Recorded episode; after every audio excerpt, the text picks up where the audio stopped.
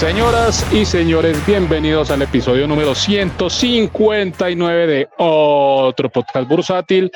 Un episodio que va a ser extremadamente corto. De hecho, no íbamos a sacar episodio, pero es que este viernes estuvo espectacular. Eh, yo por lo menos estoy sumamente feliz, estoy muy contento. Ah, entonces, no, teníamos que, venir a celebrar un poco también eh, todas las los movimientos que ha tenido esta semana nuestra maravillosa bolsa de valores. Fuera pues de lo que ya hablamos de, de Celsia con Ricardo eh, en el episodio que, lanzamos el miércoles. Eh, antes de saludar a mis queridos eh, panelistas, vamos a hacer el disclaimer cada vez más obligatorio. Los contenidos que tenemos en este maravilloso, espectacular, preferencial programa en ningún momento son recomendaciones de inversión y si ustedes invierten con lo que escuchen en un podcast, no tienen ni idea qué están haciendo en bolsa. Eh, muy buenas y preferenciales tardes, mi querido amigo Ramírez Joan, ¿cómo estamos? Preferenciales buenas tardes, señor Henry eh, Cárdenas Cárdenas. Y a nuestro otro panelista, señor Oscar PF Sura, PF Sura Cadena. Eh, muy buenas tardes, señores, ¿cómo van? Oigan, yo ya me había hecho la idea de que hoy no íbamos a grabar episodio porque vamos a grabar el de Ricardo a mitad de semana y ese estaba carnudo, pero eh, nada, mucha noticia hoy, ¿no? Tocó grabar.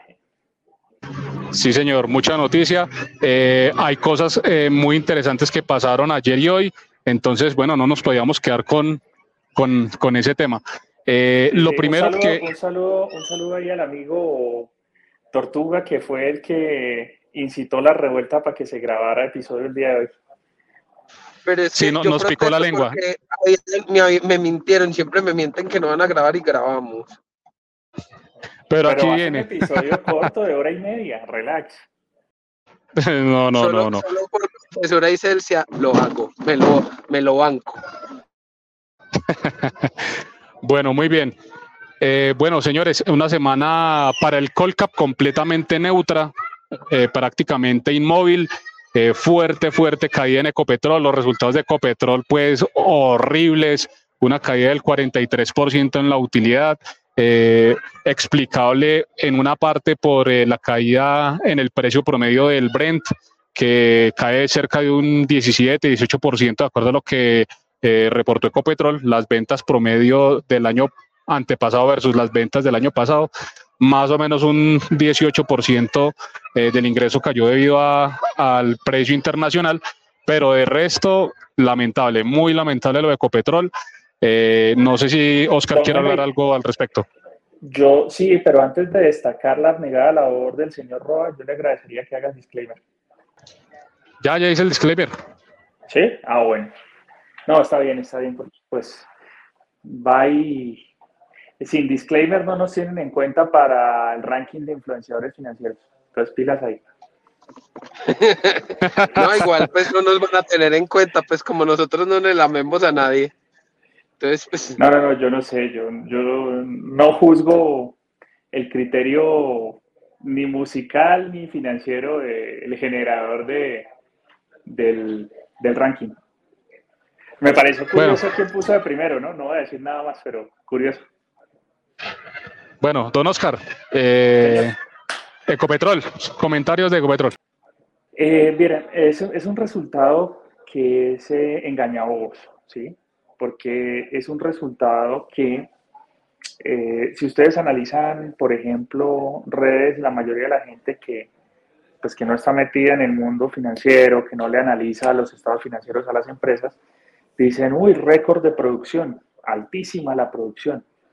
Eh, probablemente, ¿sí? Pero eh, cuando uno analiza los resultados de las empresas, no es importante solamente mirar lo que están reportando que hicieron, sino las perspectivas a futuro. Y esas perspectivas en Ecopetrol no se ven nada bien. La caída en reservas es grosera. Eh, el índice de reposición, sobre todo, es lo más preocupante.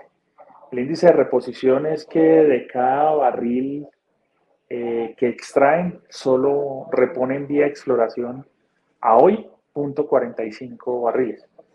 ¿Eso qué quiere decir? Para ponerlo en, en un ejemplo muy, muy que, En un ejemplo muy eh, cotidiano, usted tiene un carro eh, y arranca y empieza a viajar full, ¿sí? Y resulta que se gasta en el primer trayecto, se gasta tres galones, pero al final de eso va y tanquea y solo tanquea 1.45, 1.35 galones. Luego en el siguiente recorrido gasta dos galones, pero solo retanquea 0.9. ¿sí? Eh, esa dinámica que lleva ese carro tarde o temprano se, puede, se va a quedar sin gasolina. Eh, una empresa petrolera depende de que el índice de reposición de reservas sea 1 o superior a 1. Con 1 simplemente las mantiene. Si es superior a 1, está asegurando su futuro, está ampliando la vida útil de la reserva. Eh, lo que pasó en Ecopetrol fue desastroso desde el punto de vista de exploración. Horrible es la palabra. Eh, mucho que ver con el tema de la política del gobierno, yo creo que sí. Eh, Don Oscar, pero es que es, qué pena, qué pena interrumpirlo ahí, pues, pero ahí para, es como, como en Iron Man, cuando Tony Stark dijo que Stark Industries no iba, no, no iba a hacer más armas, una empresa que hace armas que no, pues que no produce armas, pues que va a vender nada. Entonces lo mismo pasa con Ecopetrol, una empresa petrolera que no va a explorar nuevos, nuevos campos, pues bueno. Así es. Ahí están, ahí están las consecuencias. Así es.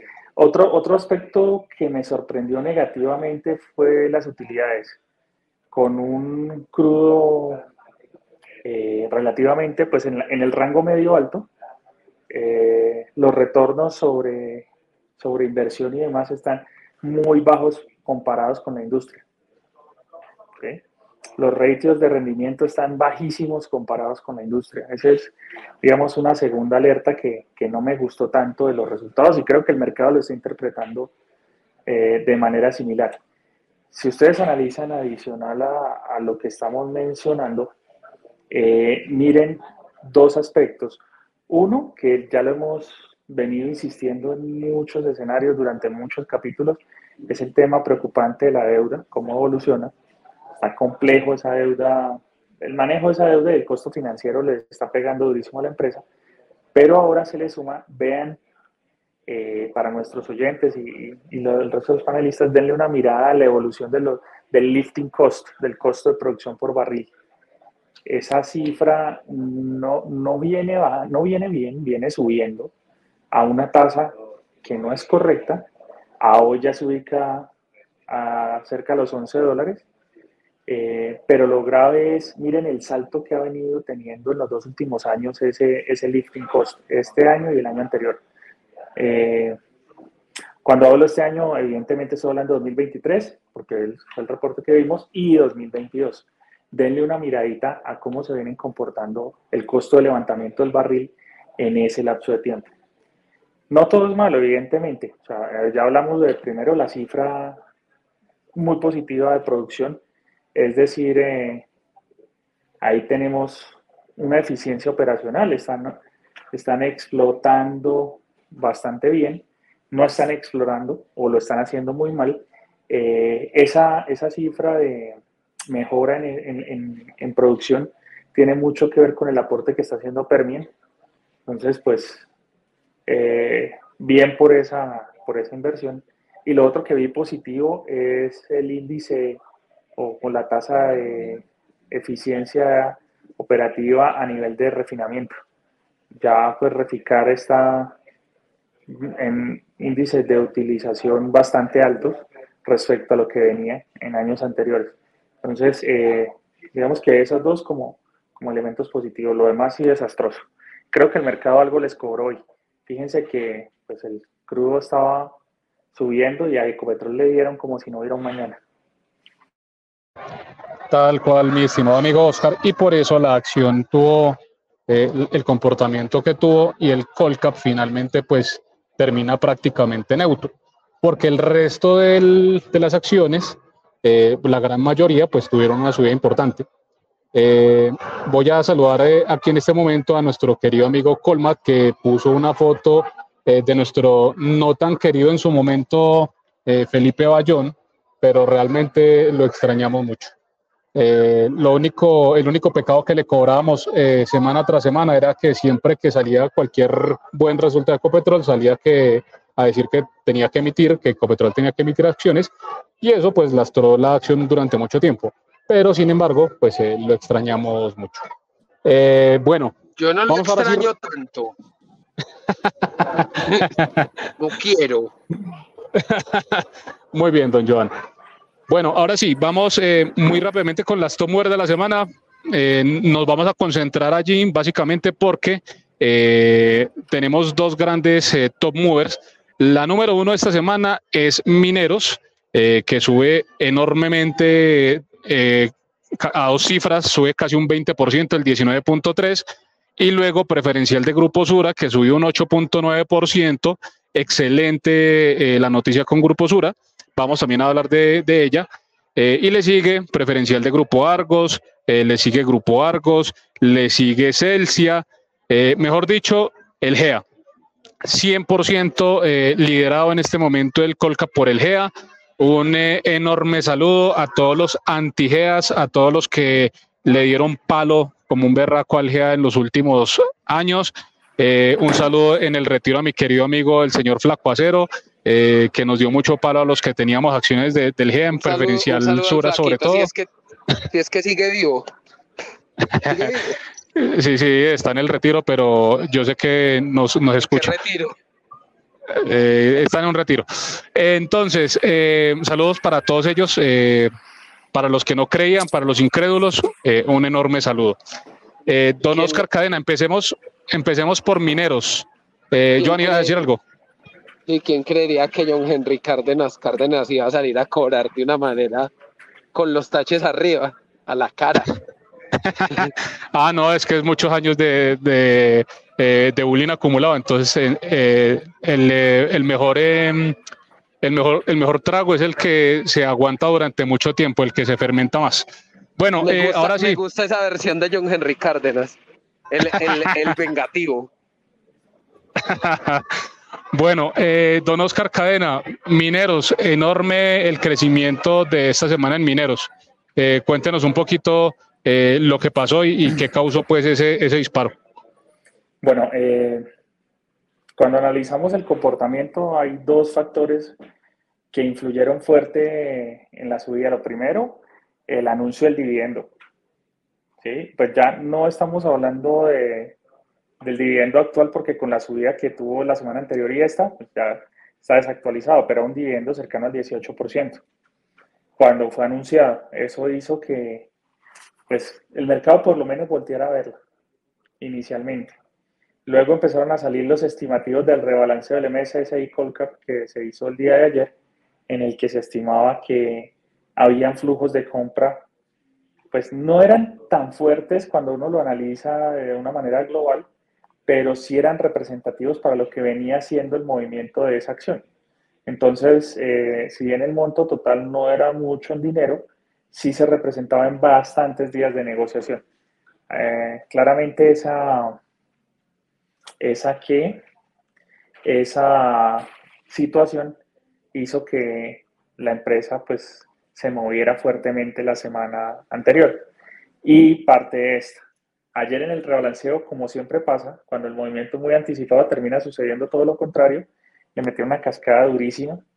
Eh, y hoy en la mañana amanecimos con la noticia que eh, Colpatria vendía toda su participación, bueno, perdón, toda no, una parte de su participación, aproximadamente el 22%, a eh, una empresa de inversión especializada en minerías, en mineras. eso hace pues que primero establezca un, precio de referencia. Ese negocio se hace por fuera de bolsa eh, y se, se pactó un precio de 2.418 pesos aproximados al cambio de esta mañana del dólar canadiense. Entonces, primero estableció una referencia. Se hizo ese negocio por el 22% de la empresa a 2.418 y la empresa abría negociaciones a 2.300 el día de hoy, que fue el precio de cierre de ayer. Entonces, pues ahí hubo parte del movimiento del día de hoy. Y la otra parte creo que tiene que ver con las expectativas del comportamiento del oro a nivel global y también con el hecho de que el que compra, pues básicamente tiene como un background de tener conocimiento en esa área. Entonces, creo que eso es, eso es lo que estaba impulsando el movimiento el día de hoy. Fue como un 8% casi. Sí, señor. Y terminó la semana creciendo casi un 20%. Es que es una subida brutal. Con las dos noticias, dos grandes noticias, el tema del dividendo y el tema de la negociación de la, de la acción por fuera de bolsa entre dos privados, que pues, es bien importante. Eh, bueno, muy, muy interesante eso. Eh, chévere para los que aguantaron mineros, más chévere todavía los que compraron en el rebalanceo, eh, porque ahí se hicieron una muy buena plática. Ah, bueno, ahora hablamos de la segunda Tom Mover de la semana, que fue preferencial de Grupo Sura. Sale una noticia que nosotros aquí... Celebra el 99.8% del Twitter financiero. Aunque ya, ya, ya, muchos se habían bajado. Eh, ¿Será? Entonces, sí, yo creo que sí. Eh, entonces, eh, una noticia que nosotros habíamos comentado como un posible escenario de toda esta novela Gealinsky, cuando hablábamos de que cuando se empezaran a, distribuir las acciones de portafolio y empezaron a, a, hacer toda la sesión de acciones entre Gilinski y el GEA, eh, pues claramente Grupo Argos y Grupo Sura tenían ahí unos inconvenientes porque no pueden quedar con posición de mayoritaria por encima del 50% en las acciones, eh, una acción de, control total. Eh, entonces, ya esta, la semana pasada, antepasada, también ya Semargos y, y, el tema del Sprint 2.0 había dado algunas señitas de lo que estaba pensando el en general de convertir preferenciales ordinarias y el día de hoy, eh, en, en, los resultados que presentó Grupo Sura, eh, primero, pues eh, dan un, un, dividendo interesante, ¿cierto? Se mantiene interesante el dividendo de Sura, eso fue el día de ayer, cuando salió la publicación del, del dividendo. y ahora, pues, la noticia que también están estudiando, que es muy factible, que hagan conversión de preferenciales a ordinarias. Y eso, pues, disparó la acción. Hoy una subida y de casi el 13-14%, enorme. Eh, y no hay forma alguna, don Henry, de decir que fue otra cosa, porque en el lapso del de la negociación del día, la acción estaba cayendo. Sale la, sale la noticia, empieza a salir la noticia de lo que se habló en la asamblea, de que estaban considerando, no solo dijeron que lo están considerando, sino que para ellos trabajar sobre las preferenciales es una prioridad.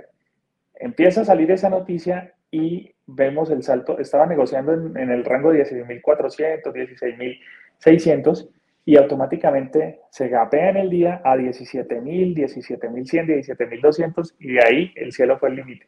O sea, sí fue esa noticia y no hay que buscarle más.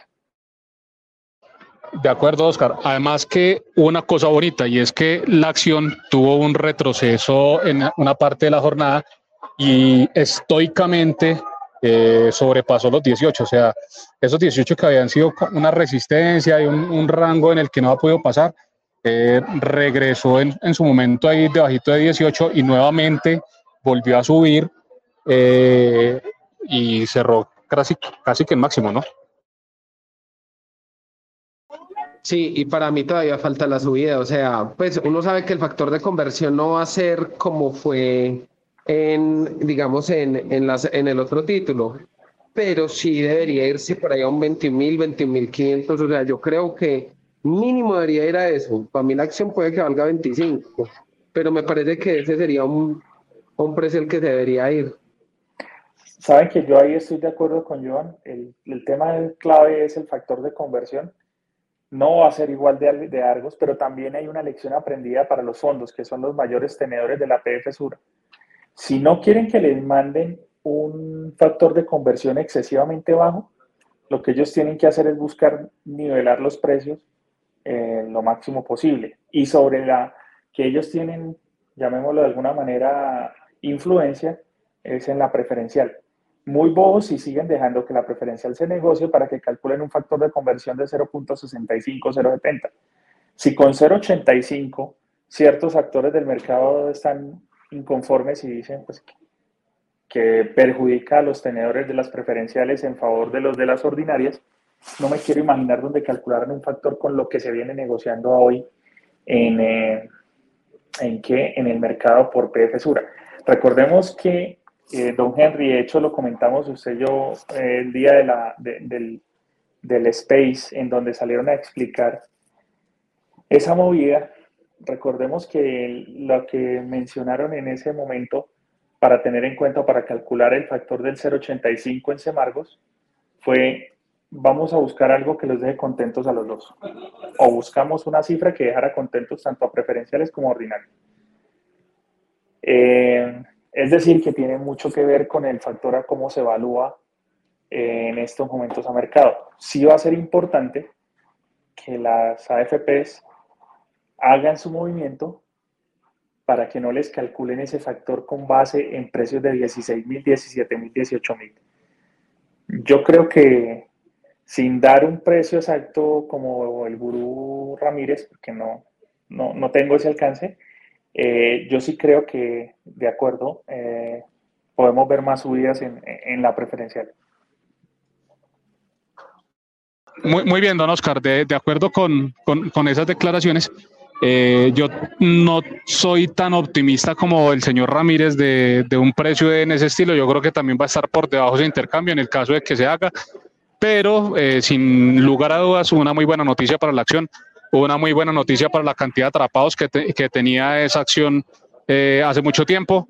Y bueno, yo creo que eh, en estos 18, 300 que cerró, todavía le falta por subir. Eh, creo que esa es la, la, hipótesis. Igual es que en la subasta también compraron hartísimo, eh, quedaron que una punta medianamente grande en la compra, habían poquitas puntas de venta, entonces creo que hay tracción para que siga subiendo.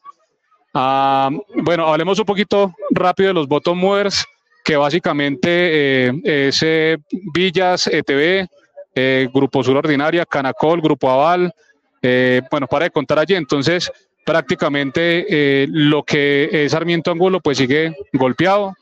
un saludo al amigo el capitán Juan Pablo Gómez, que, que, debe estar viendo desde, desde la barrera cómo sube el y, sus acciones de, del señor Sarmiento, pues ahí todavía como en veremos. Eh, ¿Algo más para decir el señor eh, Joan Ramírez? No, no, no, no, no, no, no, no, ya me quiero ir a beber. bueno, muy bien, muy bien, muy bien. Eh, oiga, entonces, no, pues ya que usted está en ánimo de beber, de celebrar, pues vaya y celebre, hermano. Cerremos con el descache de la semana en este episodio Flash. así que, don Oscar Caden, empecemos con usted. Señor. Se ganó el descache. No, ni idea. Ni idea, ni idea.